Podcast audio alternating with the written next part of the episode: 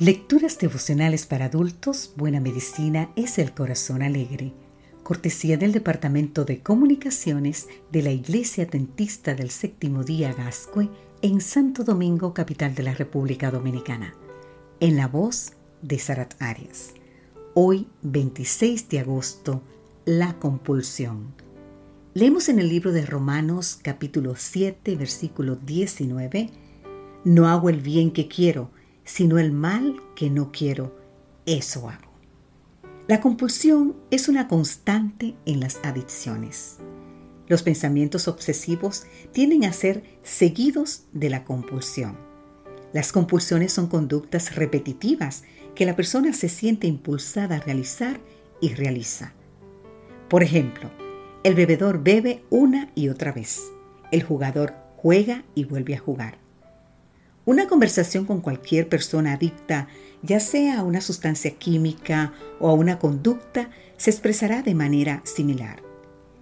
Es algo irreprimible. Me es imposible decir que no. No puedo controlarme.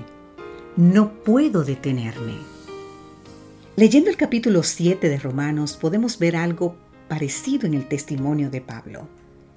Hay dos fuerzas en su ser el versículo de hoy no se refiere particularmente a las adicciones, sino a la situación de Pablo, que es extensible a todo el género humano.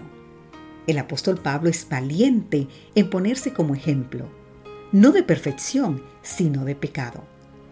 Tan solo en este capítulo revela su codicia, reconoce que el pecado lo engañó y lo mató. Dice de sí que es carnal y vendido al pecado, admite que en su carne no habita el bien y declara que la ley del pecado está en sus miembros. Confesiones públicas de este tipo no son frecuentes, pero la verdad es que, hablemos o no de ello, todos batallamos con el pecado. Siempre recordaré una conversación que tuve con el profesor que me enseñó a conducir. Cuando le pregunté sobre la velocidad adecuada para circular por ciudades y carreteras, me dio diversas normas y explicaciones según el código vigente, pero finalmente concluyó diciéndome, lo más importante de todo es llevar la velocidad que permita que tú manejes el coche y no que el coche te maneje a ti. Esta sentencia puede aplicarse al arte de dirigir nuestra propia vida y sus inclinaciones. Soy yo quien tiene el control de mi existencia o estoy a merced de hábitos, obsesiones y compulsiones que limitan mi libertad? Cuando estamos bajo la dirección de las fuerzas del mal, acabaremos expresando el mismo sentimiento que el apóstol Pablo. Miserable de mí, ¿quién me librará de este cuerpo de muerte? Pero en última instancia tenemos la salida en Jesús.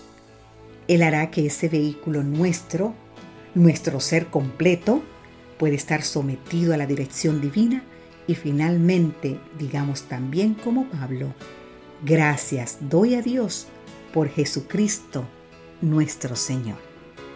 Que Dios hoy te bendiga. Amén.